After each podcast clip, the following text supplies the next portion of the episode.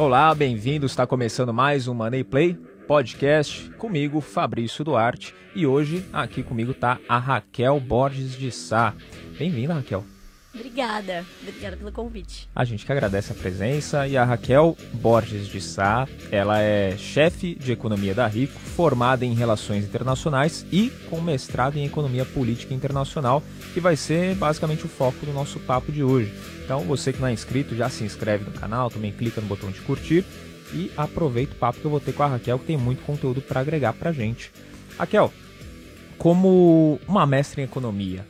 Como que você vê o momento que a gente está enfrentando hoje de economia, tanto aqui no Brasil, ano político, e economia internacional também, com todos os problemas que a gente está vendo lá fora?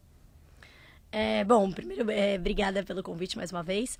É, eu acho que o meu, a minha formação, ela começa a, como a gente fala em inglês, né, come in handy, né? Ela começa a ser útil, né? Quando a gente, toda vez que tem é, eleições, Uh, ou quando tem eventos geopolíticos, né? Porque, como você falou, eu tenho graduação em Relações Internacionais, eu tenho dois mestrados em Economia. Eu tenho um em Economia Política Internacional e um em Economia.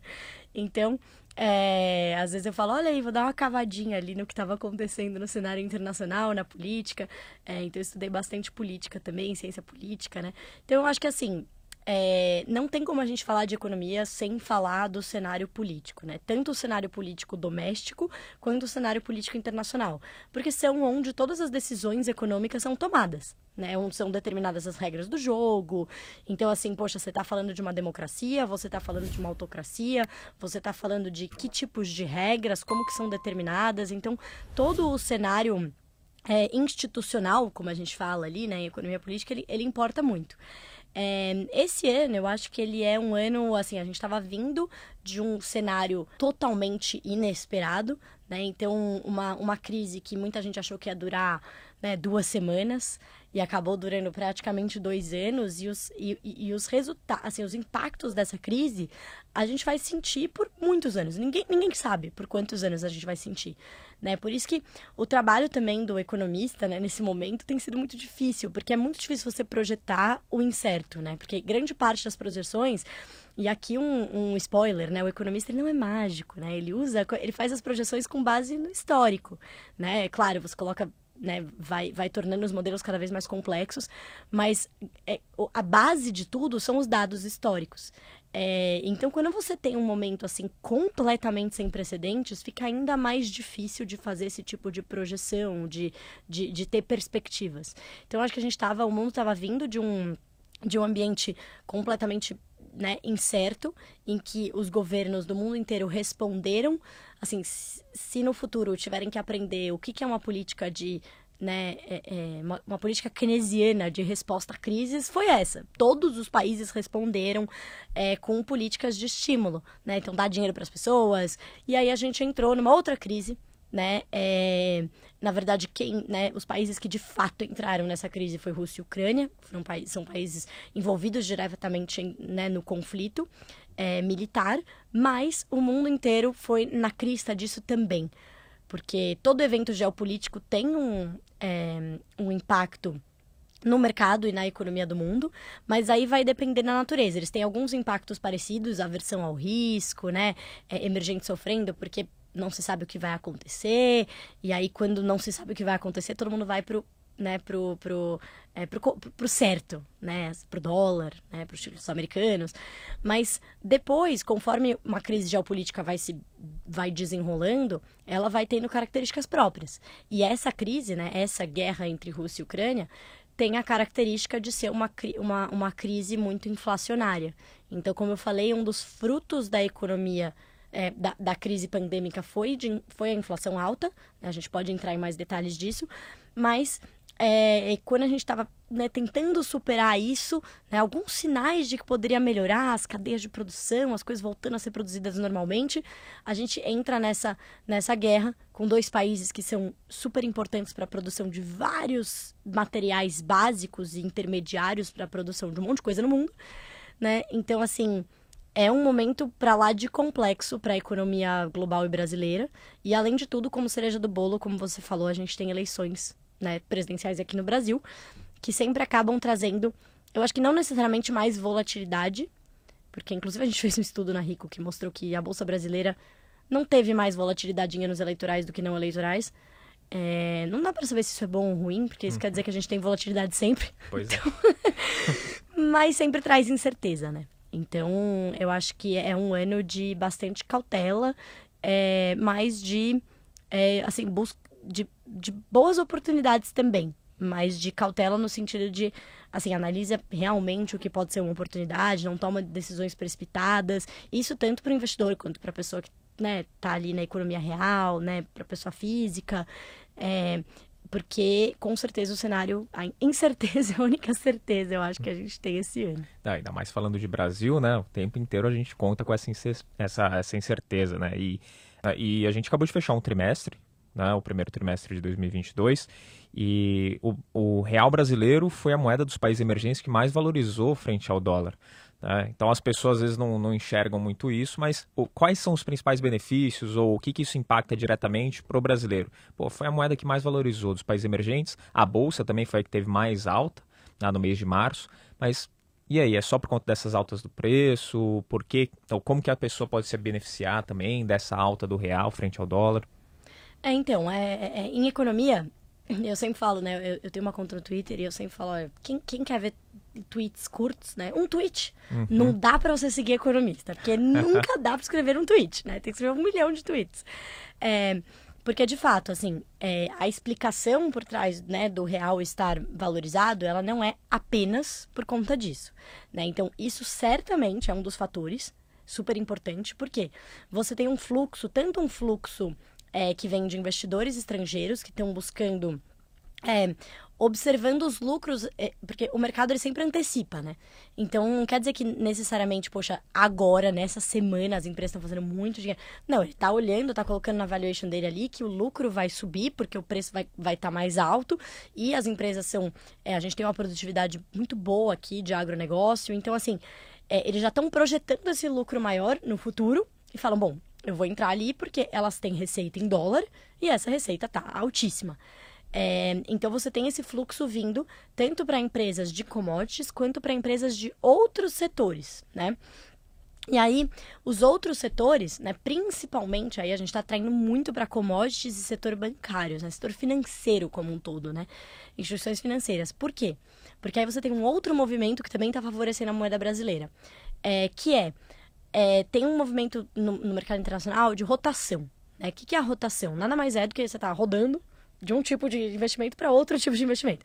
E, esse, e essa rotação está sendo das empresas é, consideradas, que é o que eles chamam de empresas de crescimento, saindo delas indo para empresas de valor, né? Qual é a diferença? A empresa de crescimento é uma empresa, uma explicação bem, né, grosso modo aqui, mas a, a empresa de crescimento é aquela empresa que, poxa, ela tá, os lucros dela, a maioria, são ali na perpetuidade, olha, hoje eu não vou ali muito bem, mas eu prometo que no futuro, olha, um sucesso. E assim, isso tá no valuation das empresas e tudo mais. Então, assim, isso está precificado, né, no valor justo e tudo mais. Só que quando os juros começam a subir, né, essas empresas, é, e os juros estão subindo nos Estados Unidos, aí totalmente relacionado com a inflação mais alta, então as coisas sempre se encaixam. Então a inflação mais alta, Banco Central americano tentando controlar essa inflação altíssima que está lá, né, já bateu 7%, isso para padrões americanos é bizarro. É bom explicar, né? Para padrões é. americanos, né? Porque senão aqui o pessoal vai olhar e falar 7%. É, porra, 7% ainda é bastante nada. alto pro nosso, porque a nossa meta de inflação é 3,5%. Então, né? Então já é bastante O negócio alta. é dobrar a meta, né? Exato. Então, porra, Até os americanos já dobraram nossa meta. Mas, e, meu, e a, e a meta lá é 2, é, é, dois, né? Então, assim, eles estão muito longe mesmo. É a maior... É, a inflação bateu os maiores níveis desde 1980 né, nos últimos 40 anos. Então o Banco Central lá está subindo juros. Aí, com esse movimento de alta de juros, né, eles subiram um pouquinho, mais um pouquinho, mais um pouquinho. Então, com essa expectativa de que os juros vão subir, vão subir, vão subir, estão numa tendência de alta, é lógico, não, provavelmente não chegarão, nada é impossível, mas muito improvável, aos nossos 11, né? Mas ali, perto dos 3, 4, tem gente que já projeta até além de 4, né? O que é bastante alto ali para o padrão também americano. Então, essas empresas de crescimento, quando você traz elas, você faz uma conta ali, né, financeira para trazer o valor delas a valor presente, beleza, você está me falando que você vai lucrar lá no futuro, mas eu preciso saber o valor justo da sua ação hoje. Como é que eu desconto isso? Você desconta pela taxa de juros. Quanto maior essa taxa de juros, menor o valor. Né? Então você tem, e, e obviamente, né, normalmente essas empresas são mais alavancadas, né? elas têm mais dívidas. Elas estão se endividando hoje para dar lucro no futuro. Então, quanto mais altos os juros, né, é, é, é o custo de captação é mais caro. E aí, eles estão rotacionando. Além disso, com a volta, essas empresas, muitas delas são de tecnologia, muitas delas foram favorecidas pelo momento, pela pandemia. E aí agora, com o movimento de alta de juros e de volta das economias ao normal, os investidores começaram a virar para empresas que perderam muito durante a pandemia né, por conta dessa né, mudança totalmente do comportamento do, da economia, do consumidor. Então, são setores mais tradicionais e setores que não se é, prejudicam pela alta de juros e até potencialmente se beneficiam, que são alguns setores ali, um deles sendo o setor financeiro. Então, a gente já tem commodities e setor financeiro. Mais de 60% da nossa bolsa é só isso. Então, a gente tem um fluxo, mas não é só isso, né? O fluxo na bolsa, ele importa para o dólar, para o valor do dólar no Brasil, importa, mas não é só ele. Porque a gente tem muito fluxo que vem de frente comercial, que é literalmente o que a gente vende, porque a taxa de câmbio a gente não pode esquecer que ela é uma questão de oferta e demanda. Quanto mais dinheiro estrangeiro tem aqui, menos ele custa. Quanto menos dinheiro estrangeiro, mais ele custa. Então, a gente tem que olhar todas as portinhas de que entra um dinheiro estrangeiro. Então você tem também a parte comercial, que é onde tem a nossa balança, o nosso, que a gente olha no nosso, na nossa balança comercial. Quanto a gente está vendendo para o mundo e quanto a gente está comprando. Como que a gente vende está caro? Isso é bom, tá entrando mais dólar, né? Então tem esse movimento é, e também tem o um movimento de alta de juros. Quanto mais altos os juros em relação ao resto do mundo, principalmente aos Estados Unidos, que a gente está falando de dólar, mais a gente atrai dinheiro. Porque, afinal de contas, né, os juros nada mais são do que o retorno, né, a taxa de retorno de, do dinheiro, de um investimento. Então, se a nossa taxa básica de juros sobe, todos os outros sobem junto. Se o investidor está procurando retorno, a gente está oferecendo uma taxa de juros mais alta, ele vai olhar mais para cá. É claro que você tem que tirar da conta a inflação, você tem que tirar da conta o valor da nossa moeda, mas mesmo assim, a gente está em 11,75, rumando 12,75, e os Estados Unidos estão em meio. Né? O resto do mundo, é lógico, aí a gente compara com o resto do mundo, que podiam ir, sei lá, para o México, para outro país. Todo mundo está subindo juros, mas a gente realmente saiu na frente nessa elevação de juros. Então a gente está sendo beneficiado pelo que isso que chama diferencial de juros, a diferença de onde estão nossos juros. Então tudo isso está impactando é, essa entrada né, de dinheiro aqui, está impactando o, o, valor da nossa moeda bastante, que está caminhando para mais próximo do estrutural, que é assim, tipo, onde ela deveria estar? Se a gente usar todas as variáveis históricas, onde ela deveria estar? Onde o, o real deveria estar, né? O dólar em relação ao real. É muito mais próximo dos, dos 4,50 do que dos 5,50. Então, quando a gente olha 4,70, não estamos sobrevalorizados ainda. A gente ainda está ainda tem um espaço, né? Mas o que, que explica a diferença? É muito risco doméstico, né? Uma precificação. E aí, para a vida das pessoas, é Muita gente acha que o dólar ele só importa para quem quer ir para Disney, né? Para quem quer viajar e tal. Mas na verdade essa é menor importância, né, de uma moeda estrangeira. É, a maior importância é que é, ele impacta muito a inflação. Então é o efeito que a gente chama de pass-through, que é basicamente quanto que a taxa de câmbio impacta a inflação doméstica. Então a gente não pensa, mas o trigo ele é importado todas as commodities, não é só o petróleo, não é só a gasolina, as pessoas gostam de falar gasolina, negociar em dólar, todas as commodities são negociadas em dólares. Então, assim, o, o, o filé mignon, né, a carne, o patinho moído, tudo que você compra ali de bovinos e, e suínos e né, frango, etc., aquilo é negociado em dólar, no mercado internacional, não é nos Estados Unidos, né? no mercado internacional, o dólar é a moeda mais utilizada, é isso. Então, se você tem um, uma moeda mais valorizada, isso impacta menos. Se a sua moeda é né? Se a sua moeda é menos valorizada, mais desvalorizada, isso impacta mais. Você precisa de mais reais, né? E aí, é, então, quando o dólar sobe ou desce, isso impacta na, na alimentação, no básico, né? E aí, lógico, na gasolina, aí, lógico, no, nos produtos industriais, né? A gente, por exemplo, importa a máquina que faz uma máquina, Né? Então, é, então, tudo isso impacta muito na inflação aqui do dia a dia de qualquer brasileiro comentou que o, o, a posição do dólar em relação ao real seria mais ou menos uns 4,50. Seria o ok pelas variáveis, né? Isso, é. O, o, estrutural ali. É. é. Mas, assim, hoje, a última vez que eu, que eu consultei, estava em 4,62, né, o dólar. Uh, a gente pode esperar que isso vai acontecer, ou até pela própria eleição que a gente tem aqui, que deixa isso um pouquinho descompassado, geralmente, né? O dólar ele dá uma variada acima do normal quando tem eleição a gente pode esperar que vai voltar para casa dos 5, porque pouco tempo atrás estava 5,70. Sim. Né? Então, o que, que a gente pode esperar? Então, é, assim, dependendo, é, é, quando a gente faz os modelos, né, tem modelo que aponta até para menos, 4,20, 4,30. Então, até a gente chegar nesse patamar, a gente não está sobrevalorizado, né? Então não é que, que entrou dinheiro demais. Isso já aconteceu em momentos históricos, mas, né, é, momentos da nossa história, mas esse não é um deles. É, mas com certeza, você falou bem corretamente. A gente tem muita incerteza doméstica, muito relacionado ao cenário fiscal e político. Então, acho que em, em, momentos diferentes, algumas coisas falam mais alto do que as outras. Então, assim, no final do ano passado, a gente tinha tudo para estar tá com um câmbio mais valorizado. Mas o que aconteceu? Parece que a gente meio que teve uma antecipação da discussão eleitoral. Foi tudo muito esquisito, né? Porque nas eleições a gente vê normalmente um, uma alta de aversão ao risco, aí começa a acomodar, daí vai acomodando e se adapta a quem quer que seja que ganhe a eleição, né? Parece que a gente antecipou isso, já teve a versão ao risco, já teve a virada, e já voltou, já se acostumou, sendo que não tem ninguém, né? Nem foi a eleição é em outubro. Então, assim, é, e é uma coisa que. É, e, e, obviamente, eu acho que a, toda essa questão de Rússia e Ucrânia começou a falar mais alto.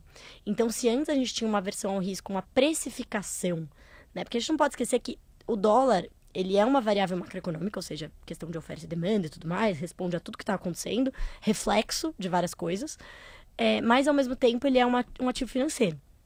Então, por ser um ativo financeiro igual qualquer ação, qualquer título, ele tem uma precificação de risco. É, se o investidor ele olha para o Brasil e fala, bom, eu vou te emprestar dinheiro, seja título da, da, dívida pública, seja uma ação, seja um título privado, qualquer coisa, eu vou investir em você, eu vou te emprestar dinheiro Brasil, né?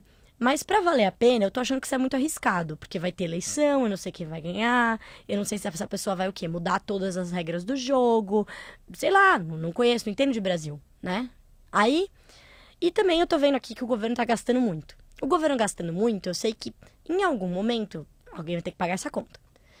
Me disseram, né, investidor gringo, me disseram que o imposto no Brasil é muito alto, não vão subir, então pode ser que seja por inflação, né? Porque querendo ou não, o governo consegue, é o que a gente chama de senhoriagem, né? Ele consegue imprimir dinheiro. Então, inflação, ele vai inflacionar, e aí a minha moeda vai valer, né? O real vai valer menos, e quando eu receber esse investimento de volta, não vai valer nada. Então, é o que a gente sempre fala, tem um amigo meu que falou isso, eu sempre repito, que o problema do Brasil não é que você não vai ser pago. Ser pago você vai ser, mas pode ser que você seja pago em estalecas. Você não comprar nada depois. Então é isso, assim. Então você tem essa precificação. Então, o investidor estrangeiro e doméstico, ele está precificando esse risco. E aí, naquele momento, né, por muito tempo, a gente tinha o estrutural gritando, tipo, gente, ó, tá entrando dinheiro, o commodity está em alta e tal. Mas essa precificação do risco, que é quase de, incalculável, né, que é o risco fiscal, o risco político, essa incerteza, estava falando mais alto e fazia com que o real não fosse para próximo do estrutural. Era isso que, que explicava, né? É, é, aquela explicação que não tem explicação, não consegue quantificar aquilo. É, e aí veio a guerra da, da Rússia contra a Ucrânia e outras questões começaram a falar mais alto. Então é quase que é relativo, sabe? Ah, o Brasil tem risco político, fiscal tem, mas poxa, pelo menos não tem risco geopolítico, né? Pelo menos olha aí, olha a China aí, tava tão bom e agora poxa, estão lá apoiando a Rússia.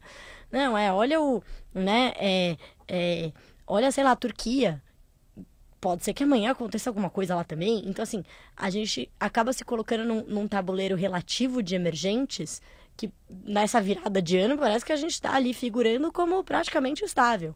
Né? Então, tudo é relativo. Mas, dito tudo isso, a nossa expectativa é que, de fato, é, a moeda, assim, a gente tem espaço para cair mais? Tem espaço para cair mais. Como eu falei, tem modelo que mostra em 4,20. Tem espaço para cair mais no sentido de sem estar tá sobrevalorizado.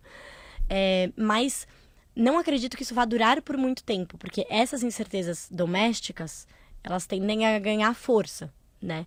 É, e esse momento de, tipo, boom absurdo de commodities tende a arrefecer conforme forem normalizando as condições geopolíticas ali entre Rússia e Ucrânia. É, então, de fato, a gente tem esse, é, é, muitas, muitas coisas incertas, né? Muitas, é, muitas questões incertas no jogo, mas dá para dizer que, assim, essa tendência de baixa pode continuar? Pode. Vai chegar a 3,50? Dificilmente. Vai chegar a 6,50? Dificilmente.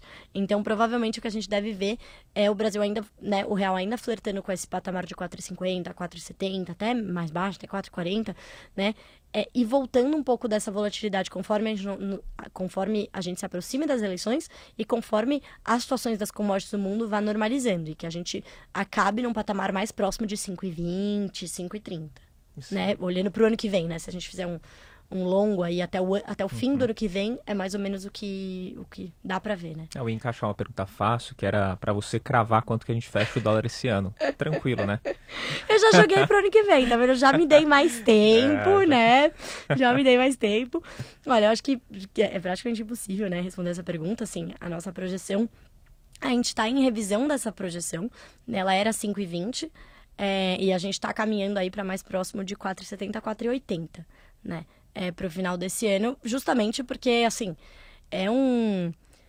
É, esse fluxo, é, esse estrutural, muita gente pergunta assim, ah, mas já caiu demais. Na verdade, não. Na verdade, a gente está indo para onde a gente deveria estar há muito tempo, né?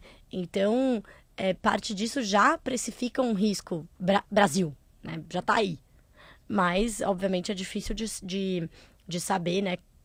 Quanto tempo a gente está dependendo muito desse cenário geopolítico. Vamos supor que a guerra acabe amanhã. A gente vai saber quanto, quanto mais vai durar, vão durar as sanções contra a Rússia. Vão ser retiradas imediatamente? A Ucrânia. Será que eles vão conseguir voltar à produção de várias commodities? A China, né? A China desacelerando, isso baixa o preço como o, o real ele retomou uma, uma correlação forte com commodities nesses últimos meses. Retomou porque ele sempre teve uma correlação, essa correlação estava voando nos últimos dois anos e deu uma voltada. Então a gente acaba dependendo muito desse movimento também. Uhum. Imagino que o nosso trabalho ali não é fácil ficar tentando fazer essas projeções. Não, pelo amor de Deus, né? É o que a gente ouve várias vezes, né? Quer acabar com a carreira de um economista é falar para ele prever quanto que vai ficar o dólar. Exato, é isso, exatamente, né? exatamente. Você comentou um ponto bacana no comecinho sobre as empresas de tecnologia, né? Por conta da inflação nos Estados Unidos, elas são precificadas e aí tem o desconto, acaba baixando o preço. A gente viu muitas perdendo bastante valor, né, nesses últimos tempos, as ações em si. É, e agora, com o dólar em baixa, vai valer a pena comprar moeda ou, por exemplo, investir em dólar? O que, que é mais interessante para o investidor? Olha, a gente sempre fala que, independente do momento, é sempre importante você ter uma parcela da sua carteira é, é, diversificando internacionalmente.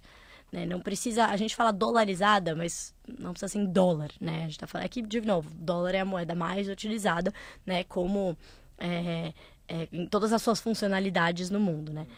É, mas a gente sempre fala que, com exceção do, do, do, perfil mais conservador, que é, né, você olha ali na, na, escadinha, né? A gente tem o perfil e o horizonte de investimento. Né? Se você tiver um horizonte de investimento curto, um perfil conservador, daí não vale, muita coisa não vale você fazer. É, mas tirando esse perfil mais conservador, é, com um horizonte menor, a gente sempre indica uma parcela de investimentos internacionais. Por quê? Porque o investimento internacional, ele vai te proteger de, de diversos movimentos. Então, um deles, por exemplo, incertezas domésticas, né? Uma coisa que Brasil, né? Eleição, né, risco fiscal, qualquer coisa que pode acontecer dentro do país, que seja doméstico e não acontece no resto do mundo, se você tem um investimento internacional, você tem uma proteção no sentido de que ele não vai estar tá sofrendo, né, é, a mesma coisa que a gente. Nem se a gente passar, por exemplo, por uma, uma tragédia é, climática, por exemplo, né, é, tiver, como a gente teve quase, né, quase um apagão por conta da questão energética, que era totalmente fora do controle do, do Banco Central, ou enfim, de, de qualquer pessoa no curto prazo. Né? Então, o investimento internacional, ele te, ele te protege nesse sentido de questões muito domésticas. Ao mesmo tempo, quando você fala de um investimento numa, numa moeda forte, dólar, euro, né, é, enfim, o japonês pode, pode ir mais longe, né, mas vamos falar aqui do dólar para facilitar, você, em momentos de incerteza global, esses, os ativos dolarizados tendem a valorizar também, porque as pessoas fogem para o conhecido, né, elas fogem ali para o é, para o Porto Seguro. E o que, que é o Porto Seguro? Os títulos americanos, o dólar. Então, se você tem isso também no movimento geopolítico de aversão ao risco, ou, enfim, qualquer que seja ele, tipo uma pandemia, Né? Na pandemia, o investimento americano, né, o investimento internacional, salvou muito, né, muito da carteira aqui de, de investimentos domésticos. É, e além disso, você está diversificando para setores e, e, e, ações, e, enfim, diversos tipos de investimento que você não tem um mercado, ou ele não existe, ou ele é super incipiente no Brasil. Então você pega o setor, por exemplo, de, cara, esports, você tem ETF que investe só nisso, né? É, mesmo ESG, então a gente tem, tem um fundo ali bem legal, que é também passivo, que é o um, Trend Lideranças Femininas, que ele investe é, em, é um índice da S&P, que eu acho que são agora não lembro o número de empresas, não sei se eram 50, 20, mas enfim, maiores as, as empresas americanas ranqueadas com a melhor performance em relação à igualdade, equidade, né, de mulheres no comando nos Estados Unidos. Olha que específico, né? E o fundo vai muito bem. É muito legal, assim, desde que ele foi criado, ele tem ido muito bem. Então, assim, é, são, são é, setores e opções de investimento que você não tem no Brasil, hoje ainda, né? Pelo nosso mercado não ser tão desenvolvido. Então, você tem essas várias vantagens que, independente de onde estiver o dólar, o real, enfim, vale a pena, né? Dito isso, muita gente pergunta, ah, então agora que baixou, né, que o dólar tá barato, vou comprar dólar. Aí sempre falo, olha, se você for viajar, ou se você for uma empresa que tem, né, é, é, você tem que comprar alguma coisa em dólar, etc., vai nessa, compra, tá num patamar super bom, né? Porém, se você não tem um objetivo específico com essa moeda, não vai comprar a moeda, porque você está comprando um. Né, é, você poderia comprar um ativo dolarizado, que você tem tanto a exposição à moeda quanto a exposição a um ativo de verdade, que vai estar tá olhando outras coisas, né? Não é puro, né? Não é a moeda sozinha. E a moeda, diferente de ativos reais, tipo ouro, metais preciosos, tal, é, ela não é um ativo real né? Ela, ela pode ser emitida. Então, assim, é, a gente nunca indica é, comprar o dólar como investimento. A gente fala, poxa, ativos dolarizados. Aí sim, o dólar, fundo cambial, se você tiver algum objetivo de viagem, alguma coisa assim, daí realmente vai comprando aos poucos, agora é um bom momento, né? É, para botar uma parte desse dinheiro. Mas o ativo dolarizado, ele sempre tem que fazer parte da sua carteira. E agora é um momento para, poxa, você não tem? Agora é um bom momento para você começar a ter. é, oportunidade tem, né? Exatamente. tem. A gente falou muito da visão, Raquel, economista, né? Sobre o mercado, sobre oportunidades. Eu queria ver a, a, a tua visão sobre investimentos, né? A sua visão como investidora sobre tudo que está acontecendo. O como você se posiciona também, o que você enxerga de possibilidades, além de tudo que você já passou. Ah, eu acho que, olha, investimento eu sempre eu sou muito, pelo menos sou muito coerente com o que eu, com o que eu costumo indicar, né? Então, assim, eu acho que a diversificação é sempre o melhor amigo do investidor. Né? Aquela boa e velha história, né? Não manter todos os ovos, os ovos na mesma cesta e tal. É, porque é verdade, assim. É, muita gente me pergunta, ah, mas o que, que eu compro agora? O que, que tá bom agora? Cara, como assim? Se eu te passar um investimento, você já sabe que eu não sei fazer meu trabalho. Porque não faz sentido, né? Você, você olhar o que, que está bom agora, aquela única coisa. Cada classe de ativo vai ter um objetivo dentro da sua carteira. Né? Então ela vai ser descorrelacionada, essa, enquanto essa aqui sobe, essa daqui. Né? A diversificação, por exemplo, ah, você tem muita renda fixa é, e não tem nada de renda variável. Quando tiver um mau momento para renda fixa, sua carteira vai super mal, né? Se você tiver uma coisa equilibrada, você pega os, os melhores, né? Um pouco dos dois. É, e também respeitar muito o seu perfil, então, assim, eu, por exemplo, não tenho um perfil super arrojado de, de investimento. Eu também sou super conservadora, mas eu, eu me, me, encontro ali nos perfis da Rico, eu falo que eu sou estrategista, que é o, o nível 4 ali, né, de 7. É, porque eu sei que se eu olhar e meu dinheiro tiver, assim, uma volatilidade enorme, eu vou dar uma panicada, eu vou ficar preocupada, aquilo vai tirar meu sono. E, poxa, eu sei que é de longo prazo? Sei. Então, assim, por exemplo, a minha carteira de previdência, eu nem olho. E ela, e ela é no nível 1 milhão lá de perfil. Então, eu acho que você também pode ter perfis diferentes para parcelas diferentes do seu dinheiro. Então, muitas vezes eu falo isso também. É, defina tanto o seu perfil de risco quanto o objetivo desse investimento. Tem aquele investimento que é, por exemplo, previdência. Cara, eu tenho 32 anos, né? Previdência eu espero que demore muito tempo para usar. Então, eu sei que no longo prazo, a diversificação e a volatilidade vão, vão estar a meu favor. Agora, no curto prazo, eu tenho, eu tenho alguns objetivos de o quê? 10 anos, mais ou menos. Falo, poxa, que 10 anos eu gostaria de mudar de casa e tudo mais. Poxa, eu vou, eu vou ter um outro tipo de investimento que eu tenho para minha previdência. Eu prefiro tomar um pouquinho menos de risco nesse sentido. E aí, obviamente, eu tenho a minha reserva de emergência. E que é uma coisa que as pessoas esquecem. Então, muita gente me pergunta assim: "Ah, Raquel, eu ganhei um dinheirinho aqui, consegui guardar, né? Consegui guardar um dinheirinho é, nesse mês, onde eu invisto?" Aí eu sempre pergunto: "Você tem uma reserva de emergência?" Grande maioria das pessoas: "Não." Ah, então é muito fácil. Então eu vou de fato te indicar um único investimento para sua reserva de emergência, que pode ser o Tesouro Selic, pode ser um, um fundo com baixa taxa de administração que investa o quê? No Tesouro Selic. Pode ser um CDB de um banco sólido que renda 100% do CDI, dê liquidez, né? liquidez diária, ou seja, você pode sacar a qualquer momento. Não tem que inventar com a reserva de emergência, né? Ah, e qual é o tamanho da reserva de emergência? Depende do que você faz. Se você é autônomo, eu já fui autônoma, por exemplo, a minha reserva de emergência era mais ou menos um ano, né? Hoje que eu não sou mais autônoma, eu calculo mais ou menos seis meses. Então depende muito, né? E aí você tem que calcular seis meses, um ano do quê? Dos seus gastos mensais. Porque vai que acontece alguma coisa. Reserva de emergência para emergências. Depois que você tiver esses seis meses, um ano do, dos seus gastos fixos, aí você começa né, a diversificar.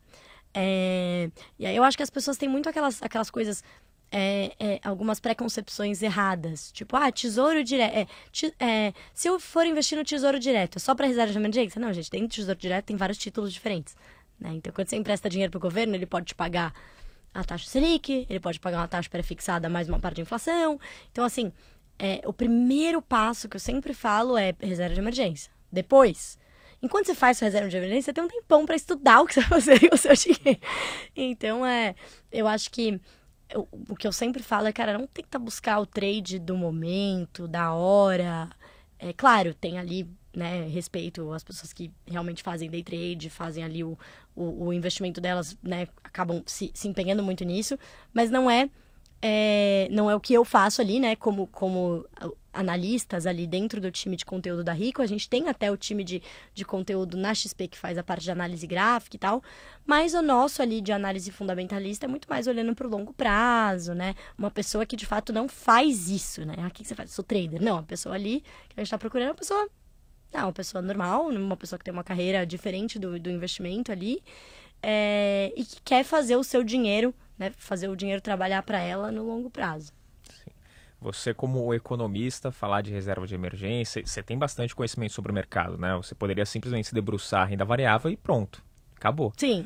Tem essa condição. Mas é importante você comentar a importância desses investimentos, de fragmentar riscos diferentes, porque a gente vai ver muito isso, né? Aquela pessoa que sobrou 100 reais no mês, sobrou Exato. mil reais em um mês, né, depois de 15 anos trabalhando, e aí ela quer achar o investimento no momento. Mas eu fiquei curioso porque te pedem muito isso, porque você não geralmente não monta carteira, não é. recomenda investimentos. Então te pedem bastante isso Me mesmo? Me pedem bastante. Normalmente são amigos, né? Pessoas uhum. mais, muito menos, obviamente, né, profissionalmente, que todo mundo sabe ali que eu tô fazendo.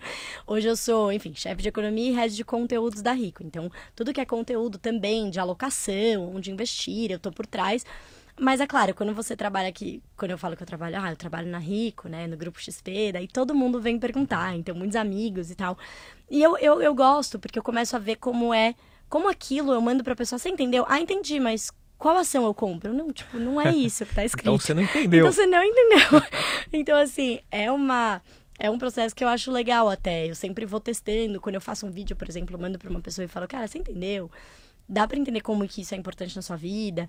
É, e eu vejo que, às vezes, é, é, isso bem que você falou, a pessoa guardou ali X reais, vai conseguir guardar tal. Tenho amigos que já me falaram, ah, eu guardei tanto, que ação eu compro? Eu, eu pelo amor de Deus, nenhuma. Se você vai pegar todo esse seu dinheiro e pôr em uma ação, é melhor você não comprar nenhuma. Daí eu lembro que eu falei isso pra uma amiga, eu falei, olha, você pega 2%, né? Falei, beleza, você tem o perfil arrojado, pega 5% e põe na bolsa. Desses 5%, você divide em o quê? No mínimo 10 ações. Ela, nossa, que trabalho. Eu falei, ué, é pra você fazer essa diversificação, então é melhor. O que eu acabo sugerindo muito, né, pra, amigos, família e tal, são fundos, né? Fundos, porque eu sou uma grande fã. Eu olho o tempo todo para isso, mas eu tô olhando inflação, eu tô olhando PIB, eu tô olhando conteúdo, tô fazendo vídeo. Então, eu não tô olhando para a bolsa o tempo todo. Então, eu, eu prefiro, né, eu, Raquel, pessoalmente, eu gosto muito de deixar meu dinheiro em fundos, até porque tem uma questão de compliance, né? Meio que onde eu teria. Mas é o que eu mais gosto, porque é, você tem um gestor ali que está olhando para aquela estratégia, né? Então, poxa, tem um fundo ali que está investindo só em variáveis macroeconômicas, inflação, juros tal. Tem outro fundo que está investindo só em ações de empresas pequenas, então ele está olhando as vencedoras, tal. Ah, não, tem outro que é internacional. Então, assim, cada um está olhando com aquilo num nível de detalhe absurdo, que nem eu olho para economia, que nem eu já olhei para contas públicas quando eu cobria isso. E isso é um full-time job, né? É, então, eu sempre falo, cara, confia, confia num gestor. Você não tem seu trabalho? Deixa, deixa uma pessoa fazer o trabalho dela, né? E te dá, e se você não gostar, tem lá todas as informações e tal, se não gostar, você tira. Mas é super importante buscar essa diversificação, assim, é, e não né, achar que precisa fazer tudo sozinho, né? É, uma coisa é você ter conhecimento suficiente para alocar, que é o que a gente defende na Rico, a gente vai te ajudar a ter conhecimento simples, você vai entender tudo, mas isso não significa que você tem que comprar a ação que vier na sua cabeça, né? A gente tem ali cestas de ações com base em análises quantitativas, a gente tem toda a alocação. Então, a primeira coisa que eu falo que as pessoas não, não gostam muito é isso. Cara, sabe o que é alocação? Você vai ter que ter uma porcentagem de cada um dessas classes de ativos na sua carteira. A pessoa já começa a ficar com preguiça. Uhum. Aí eu falo pra ela, não, então faz assim, ó, investe no fundo DNA, que é muito mais fácil, ele já faz isso pra você sozinho a partir de 100 reais, vai, beijo. e aí muitas pessoas acabam indo, que, cara, é, é o que eu acho ótimo. É, eu conversei com muita gente aqui, gestor de fundo, também muita gente tem o conhecimento para falar de fundos de investimento. E as pessoas geralmente defendem, né, quem tem um conhecimento. Mas surgiu uma onda um tempinho atrás, agora deu uma, uma esfriada, de gente falando para você parar de sustentar a Faria Lima, né, entre aspas, com Sim. a administração dos fundos, porque em torno de 70, 75% dos fundos apanhavam do índice Bovespa. É verdade.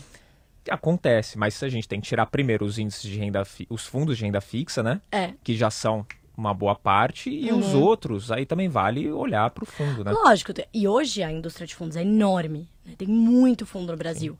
É, e eu acho que não precisa ser nem. É, por exemplo, você tem opções que não são nem fundos, nem você só fazer sozinho, por exemplo, ETFs, né? Você tem é, é, instrumentos passivos, né? Então, por exemplo, você compra o ETF da, da, que vai seguir é, o, o, o índice Bovespa, pronto já tá lá, já vai ter o peso do índice Bovespa, ou você pega mesmo uma carteira recomendada, né? Ah, que ação eu compro? Pega uma carteira recomendada, né? A gente tem na Rico, a gente tem carteiras recomendadas, a gente tem as carteiras quantitativas, que são com base em análise estatística, né? Então, assim, ah, por exemplo, a gente tem uma carteira que é empresas que se beneficiam, que se beneficiaram historicamente de períodos de inflação alta.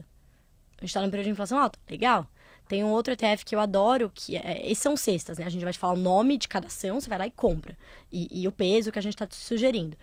É isso em X% da sua carteira inteira, né? Não é todo o seu dinheiro. É, aí, por exemplo, tem um ETF que eu gosto muito, que é o ETF de ativos reais, né? É, o que, que, é o ETF? Né? Ele, tá, ele, tá, ele é passivo. Você entra lá, ele está investindo em um monte de coisa, não é. Tem uma taxa de administração, mas não é um fundo. É, é, é diferente, né? Do, da lógica ali do gestor. É, é, são os ex, ETF é de Exchange Traded Funds. então, eu tava tentando lembrar a, a, aqui a sigla. É, então são fundos, mas é diferente do fundo do fundo ali do gestor, né? Da, da, da, da gestão ativa. Então, por exemplo, esse que é de ativos reais, ele vai investir em commodities, né, puras. Ele vai investir em metais, é, tipo, por exemplo, commodities ali, metais preciosos, commodities agrícolas. Ele investe em fundos imobiliários. É, ele investe em, em, empresas de consumo nos Estados Unidos. Então, várias. É, são Porque são ativos reais, né? A gente está falando de ativos que eles têm um valor intrínseco em si mesmo e que eles tendem a se, a, a, a se beneficiar mesmo de momentos de preços em alta. Então, assim, poxa, ele está indo super bem né, nesse momento. Então, você precisa de um conhecimento para saber que ativos reais vão bem nesse momento, mas você não precisa ir lá e comprar ouro, entendeu? Você pode, né, poxa, olha só, você tem esse, tem o trem de ouro, por exemplo, também, que é um trem que segue o movimento. Então você não precisa fazer, é, você não precisa dar o dinheiro ali para o gestor ativo da Faria Lima se você não quiser. Hoje a gente tem uma vantagem, né? O mercado brasileiro tem muita opção, né? Por mais que a gente não seja tão desenvolvido quanto o americano, que tem setores que não tem e tal, em termos de instrumentos, você tem quase todos os instrumentos que você teria em outros países. E muitos desses instrumentos te permitem né, fazer um investimento diversificado, etc., sem precisar você sozinho ficar fazendo stock picking ali, né, especificamente. Uhum. É, aí você falou, a gente não tem o tamanho do mercado americano, mas a gente tem um tamanho de mercado e opções que nos cabem, né? São Sim. mais que suficientes porque a gente Sim, tem hoje. com certeza. Aí vem aquela pergunta do ovo da galinha. Tá? A gente não tem um mercado tão desenvolvido porque as pessoas não têm conhecimento ou as pessoas não têm conhecimento porque não temos um mercado tão desenvolvido? Tá? Fica aí a dúvida. Fica aí a dúvida do ovo da galinha. Ó, agora, sobre a, a taxa Selic, que também está subindo para poder conter essa inflação que a gente está vivendo, o que, que se abre de oportunidade, muito em renda fixa, né? A gente sabe, mas o crédito ele acaba subindo também. Né? Então, as pessoas que forem tomar crédito hoje, por exemplo, para financiar uma casa, está muito mais alto do que dois, um ano atrás. Tá? Então, o que, que muda nesse cenário? O que, que pode ter de oportunidade ou até de ponto de preocupação? Olha, eu acho que é, é, as pessoas também, às vezes, né, não entendem o impacto da alta da Selic. Né? Então, outro dia eu até fiz um vídeo no, no, no meu Instagram explicando, olha, como que o Banco Central subindo juros controla os preços, né? De onde vem isso? É, o principal canal de transmissão é o crédito.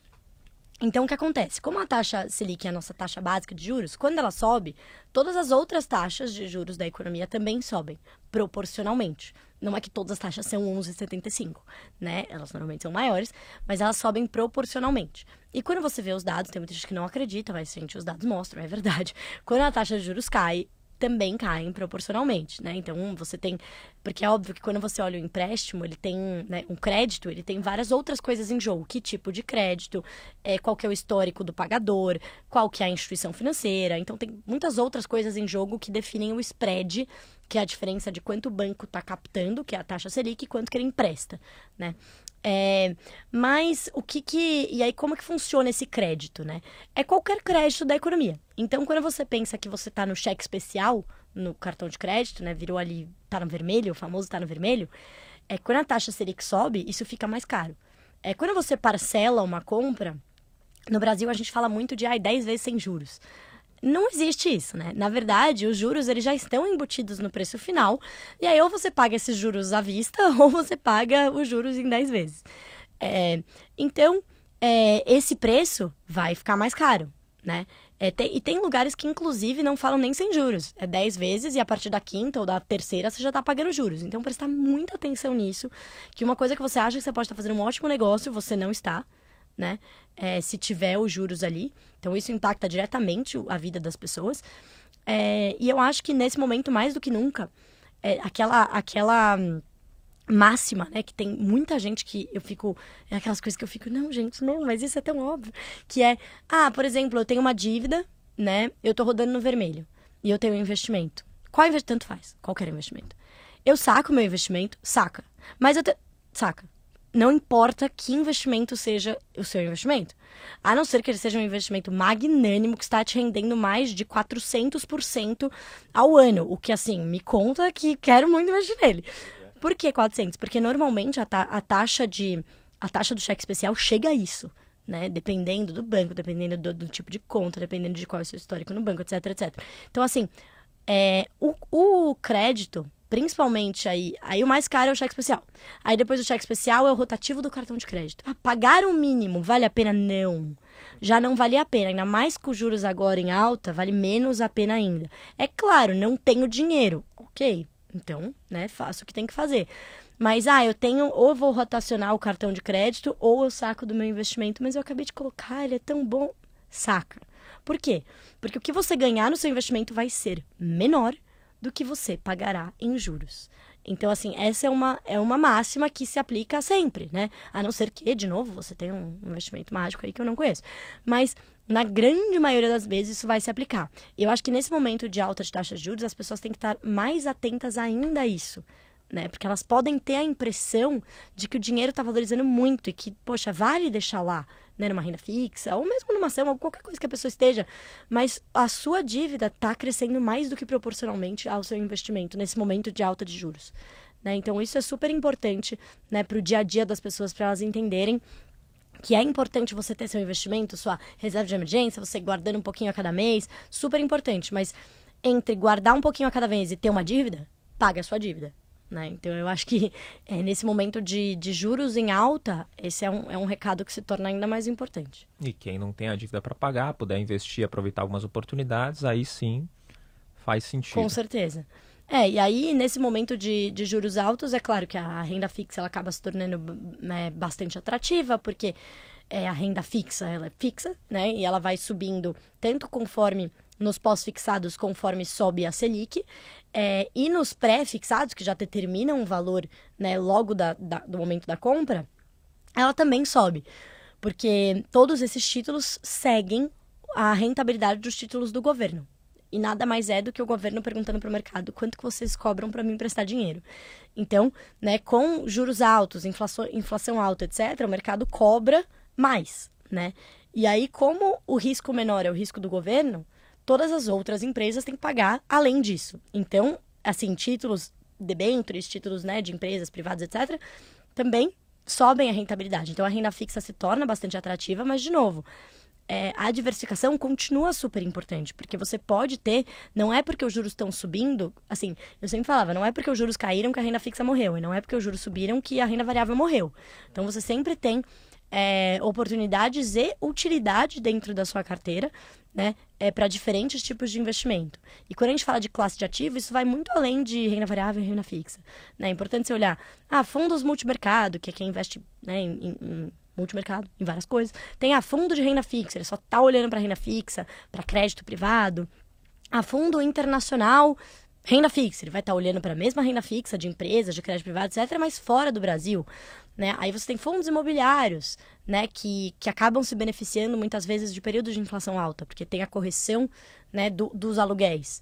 É, então, assim, você, quando eu falo de classe de ativo, é legal pensar além de bolsa e tesouro direto. É, é, né, o, o, eu acho que o mercado brasileiro, ele hoje, ainda bem, tem muito mais do que bolsa e tesouro direto. E é muito mais acessível hoje também, né? Com certeza. Se investir, abrir conta, qualquer corretora é, um Exatamente. Dois, né? E e eu acho que um momento, uma coisa dessas que é importante dizer também, é que hoje é muito fácil de você abrir conta, né? De você investir, etc.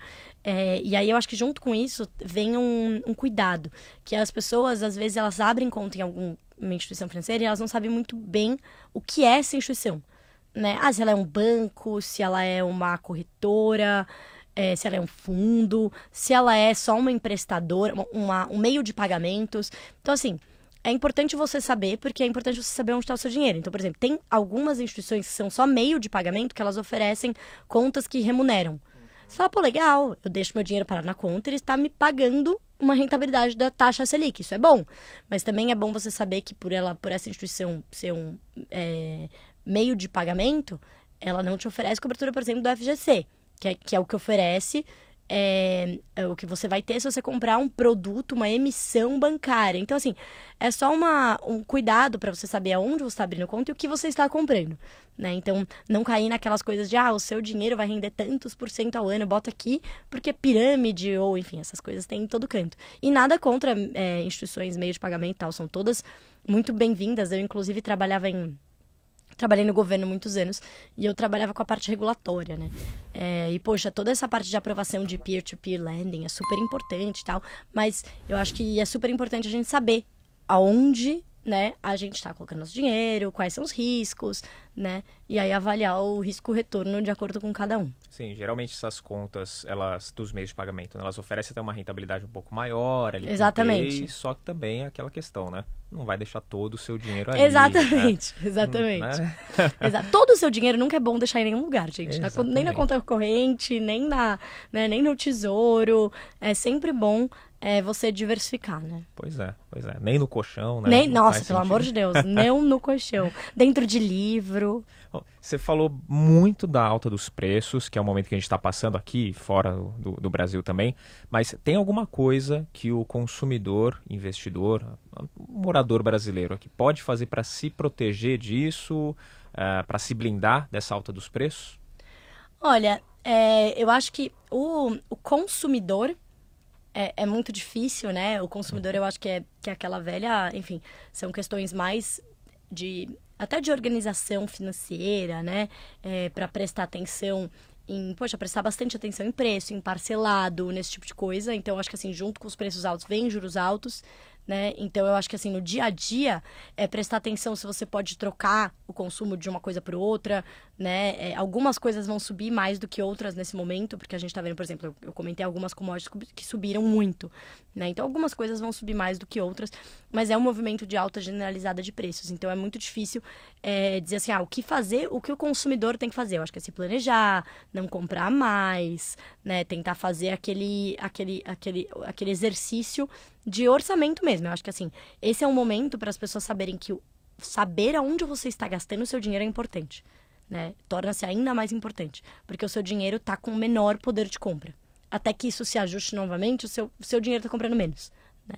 Então, isso é super importante. Saber para onde está indo o seu dinheiro, planejar, saber uma, uma opção mais viável, aquela velha história. Né? Não fica comprando é, delivery todo dia, compra comida no supermercado, vai no supermercado, não precisa comprar para um batalhão, se você vai deixar estragar, congela a comida. Então é mais de comportamento, né? Mas pro, pra, se você é uma pessoa que realmente tem a opção de guardar um dinheiro, né? Você tem ali a opção de ter investimentos, tem investimentos que te protegem dessa alta de preços. Então, o mais óbvio é ali são os investimentos que são é, atrelados ao IPCA. IPCA é o nosso principal índice de, de preços ao consumidor. Então, você tem, por exemplo, no Tesouro Direto, o Tesouro IPCA.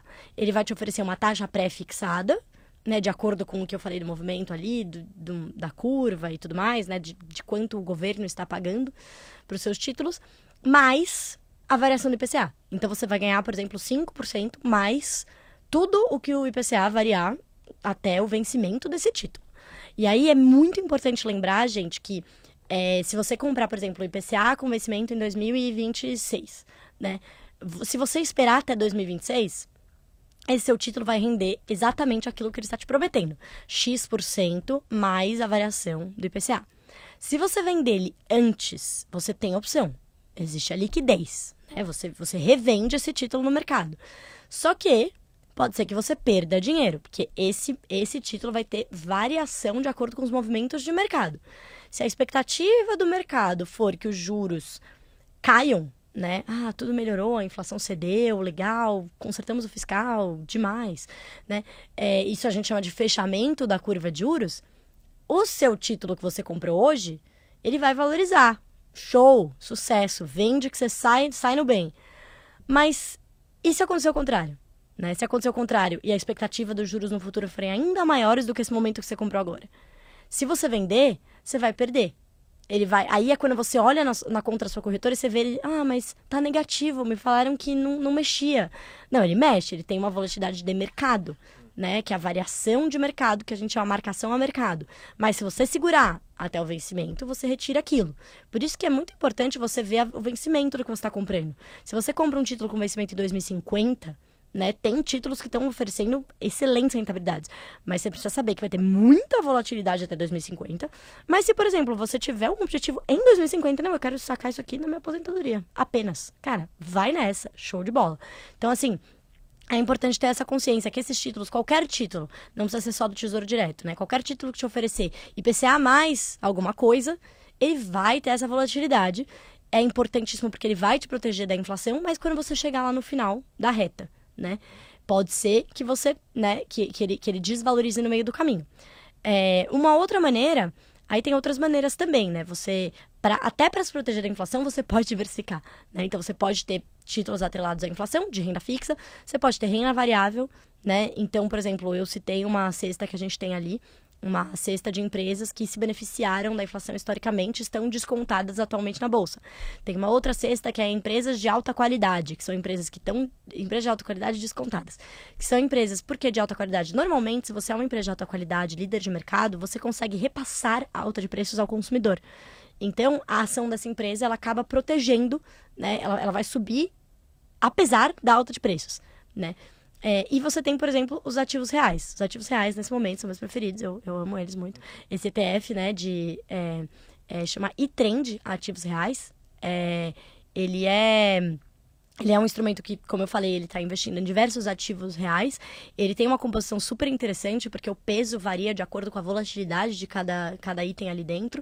É, e ele está justamente olhando, ele tem até criptoativos dentro. Por quê? Porque muitos criptoativos tendem sim a valorizar nesse momento de alta de preços. Por quê? Porque os criptoativos têm é, na sua concepção a ideia de que eles são finitos. Por eles serem finitos, né, você tem. Bom, como eles acabam, você não pode sair imprimindo que nem dinheiro. Então, quando você tem um momento em que o mundo está imprimindo dinheiro e a inflação está alta, esses ativos acabam valorizando. Então, é um mix de ativos que tem valor intrínseco neles mesmos, né? Então, então é, um, é um instrumento bem legal, aí eu gosto bastante. Então, tem várias maneiras de, em termos de investimento, você se proteger é, desse momento de alta de preços e até é, ter, além da proteção, você ter essas oportunidades, como eu falei nos ativos reais, nas empresas. O IPCA vai ser a proteção literalmente. O quanto variar a inflação vai variar o seu dinheiro. Uhum. Mas é, é isso, atenção à data de vencimento e para quando você vai precisar desse dinheiro. Sim. Queria saber o que, que você pensa de criptomoedas. Você deu uma pincelada, mas uma aprofundada. Olha, eu não sou especialista, assim, eu não sou nem, eu diria que eu sou conhecedora, curiosa, entusiasta, porque eu não eu não entendo muito, assim, eu, eu, eu, já li bastante mais, né, por, por, curiosidade intelectual. Eu acho interessante a ideia de você ter uma questão que é. é, é muita gente pergunta, ah, por que, que as, as criptomoedas estão subindo nesse momento de inflação alta? De fato, porque hoje, o que a gente tem há muitos anos, desde o fim do padrão ouro, né, o padrão ouro era quando todas as moedas eram ligadas ao quanto, de, quanto ouro o país tinha. Então, você, você tinha uma paridade que não podia ser falsa. Né? Você tinha que ter o ouro para ter o valor da moeda. Depois do padrão ouro, você passou para um momento que era o padrão dólar. Então você tinha que ter a quantidade de dólar para sua moeda ter aquela, aquela, aquele valor. Por que, que isso era para que, que serve isso, né? Tem vários países que ainda tem câmbio fixo. Câmbio fixo é fixo a alguma coisa. Normalmente é o dólar atualmente, né? Por quê? Porque você acaba pegando emprestado a credibilidade monetária do outro país. Você está falando para os investidores, olha, fica tranquilo, eu não vou sair imprimindo dinheiro, porque eu preciso ter o mesmo de dólar para minha moeda valer isso, senão tá errado. Né? Senão o câmbio tá errado. Então, é, faz, assim, é, nesse sentido, né, você fala assim, ah, a criptomoeda, por ela ser finita, ela, ela tem essa, essa, quali é, essa característica que não tem as moedas hoje, que a gente chama de são as, são as moedas, não sei como é isso em português, que são as fiat currencies, né? Que, é, fiduciárias, obrigada. Que são as moedas que, que, que podem ser impressas, emitidas, né? Isso pode causar inflação. E, de fato, você tem a perda de valor ao longo do tempo, que é a inflação. Nada mais é do que a inflação. É, mas, assim, dito isso, né, dito que eu acho essa ideia muito boa e eu acho que blockchain é super revolucionário como tecnologia, é, eu acho que, assim como qualquer avanço tecnológico, a gente tem que ter muita cautela quando a gente pensa em investir naquele avanço, né? Então, assim como foi a internet nos anos 90, que a gente teve a bolha das, no, no comecinho dos anos 2000, a bolha das .com, é, muitas daquelas empresas, cara, viraram gigantes. E muitas daquelas empresas fracassaram. É, então, quem colocou nos anos 2000 100% do, do dinheiro naquelas empresas se não escolheu exatamente as boas empresas, perdeu muito dinheiro. Então eu acho que assim, eu vejo os criptoativos no geral com esses mesmos olhos, que é, é uma tecnologia que certamente é, é revolucionária, mas eu acho que a gente ainda não sabe o suficiente de, por exemplo, qual qual criptomoeda, né? Qual que vai? Hoje você tem muitas. Qual que ainda vale a pena? Qual que vai vingar? Quais as outras que não? Né? Por exemplo, o NFT. NFT, todo mundo tá falando de NFT, NFT, NFT. Faz um mês, cadê o NFT? Um monte de coisa desvalorizou. Então, assim, é, é, é o que eu diria. É, vale muito seguir. Eu não sou aquela pessoa que fala, ai, nossa, nada a ver, que, que é isso? Coisa de maluco. Não, acho que tem muita, muito desenvolvimento que, poxa, é bem importante ali. Mas acho que nesse momento eu tomaria bastante cuidado, como tudo. Não colocaria 100% do meu dinheiro, né? uhum. né? Ah, qual é a boa de hoje? Bitcoin? Vou comprar 100%. Não, né? Do mesmo jeito que eu não diria para você comprar 100% de imóveis, né, para o seu dinheiro. Mas é o que o pessoal quer, né? Ainda mais em é Bitcoin, é isso, né? todo mundo quer uma resposta, é né? Me, me fala aí, como que eu ganho 100% Por que não? Fala, olha, se você descobrir, você me conta. É. Bom, pra gente poder finalizar, Raquel, eu queria... Vou te pedir três coisinhas, tá? A primeira, sem qualquer compromisso com o que vai acontecer pro futuro, tá? Pelo amor de Deus, sem qualquer responsabilidade. Eu quero que você olhe para essa câmera aqui que tá direto em você e fala quanto que vai fechar a Selic esse ano. Difícil. 12,75. Pronto, tá registrado, era só isso que eu queria. Se fechar, a gente lança depois no fim do ano. Agora, eu queria pedir recomendação de, de livros, conteúdo pro pessoal que segue a gente para poder ler materiais que você gosta, que você pode recomendar.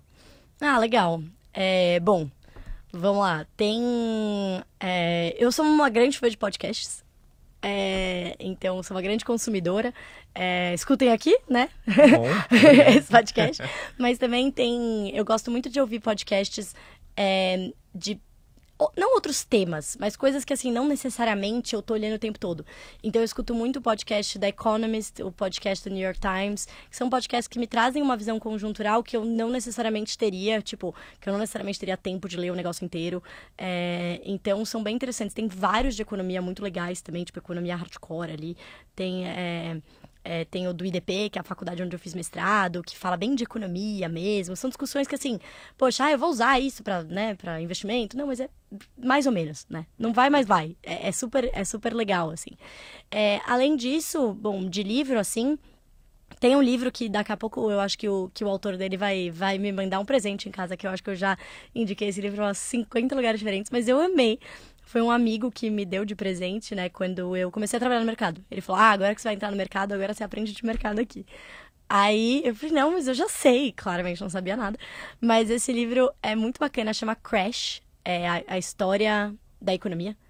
É, é muito legal, porque ele fala assim, para mim, tipo, uma pessoa que já tinha dois mestrados de economia, etc, né? Eu aprendi muito. Ele fala, explica de uma maneira bem lúdica, mas sem sem te ofender, né?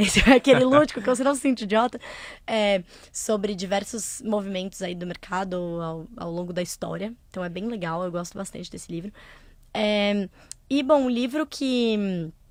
É um outro livro aí que... que então, outros dois livros. Então, um de, de economia, é, que eu gostei muito, foi o livro da, da Esther do Flo, né? Que, que eu tive a oportunidade de, de entrevistar na Expert, né? Do, do ano retrasado é, que foi, é, que é o Good Economics for Bad Times. É, é, bem técnico o livro, mas é muito interessante, porque ela, vai, ela faz testes, né? Ela fala como várias coisas que a gente acha que era verdade não são. Então, ah, como que você você fazer política é muito para quem gosta de política pública, eu gosto muito. Então, como você fazer políticas públicas é, é, não é aquilo que você acha que pode ser o óbvio, né? Então, você dá dinheiro para a população mais pobre não significa que eles não vão trabalhar. Tipo, vários estudos mostram isso que não. É, então, assim, é, é muito legal para quem gosta de, de entender mais o que se passa na cabeça dos, dos policy makers, né? Daquelas pessoas que fazem a política. É, e um último aí que não tem que não tem esse viés aí de, de economia ou mercados é o livro do. Eu tô lendo a biografia do Obama. É muito legal. É enorme. Tem 700 páginas. Nossa. Eu tô, tipo, na 350, não sei quanto tempo. Mas é muito legal. É... Porque, poxa, você é uma, é uma aula de história, assim, econômica. Então, e, e, e, de mercado também, porque ele passou, a gente até esquece, né? Ele entrou, o primeiro mandato dele era o auge da crise financeira. Então, você vê ele negociando o pacote de, de ajuda, você vê, poxa, será que vai dar certo? Será que não dá? É, e no fim, você sabe o que vai acontecer, né? Porque já aconteceu. Mas é, é muito legal, assim, é, é uma pessoa incrível. Eu falo que quando eu terminar o livro, eu provavelmente vou querer me candidatar à presidência, né? Vão ter que tirar essa ideia da minha cabeça. Mas é muito legal. Eu, eu super indico também. Bom, se sair a candidatura, vocês ouviram aqui primeiro. vocês ouviram primeiro. ouviram primeiro no Money Play. Também mais um registro, mais um furo aqui. Bom, pra gente poder fechar, como que o pessoal te acha, Raquel? É, bom, na, no Instagram, eu acho que em todas as redes sociais eu sou Raborges de Sá. É, meu nome é bem longo, então eu usei um pedacinho de cada ali. No, eu tenho Twitter, Instagram, eu tenho um canal no YouTube também. É, a Raquel, Raquel de Sá, eu acho que é meu canal no YouTube. Ele tem aí pouquíssimos inscritos por enquanto, ele é um canal super novo, então venham assistir. Eu acho que é, os vídeos são, são o meu forte, então eu gosto muito de fazer vídeo. É, então é isso. Me sigam e, obviamente, ali nos conteúdos da Rico, né? A Rico tem um site de conteúdos que é o riconnect.com.vc. É, e a gente tem, assim, muito conteúdo por lá. É um conteúdo bem, assim, é, didático, é, para quem quer, quem quer saber de economia, mercado sem enrolação, né, sem linguagem que ninguém entende. Então é para pessoas normais como eu, você e todo mundo, né, para a gente conseguir acompanhar e fazer cuidar do nosso dinheiro ali de maneira consciente. É para isso que a gente está aqui, para isso que o Money Play serve. Raquel, muito obrigado. Obrigada a você, obrigada pelo convite, eu fico à disposição. É um prazer. Bom, e você, espero que tenha curtido esse papo, então clica no botão de curtir. Eu sei que você curtiu, né? Eu falo sempre a mesma coisa. Você curtiu, clica no botão de curtir. Você que não é inscrito, se inscreve no canal também e segue a gente nas redes sociais, arroba Podcast e o meu pessoal, arroba o Fabrício Duarte. Te espero aqui no próximo Money Play.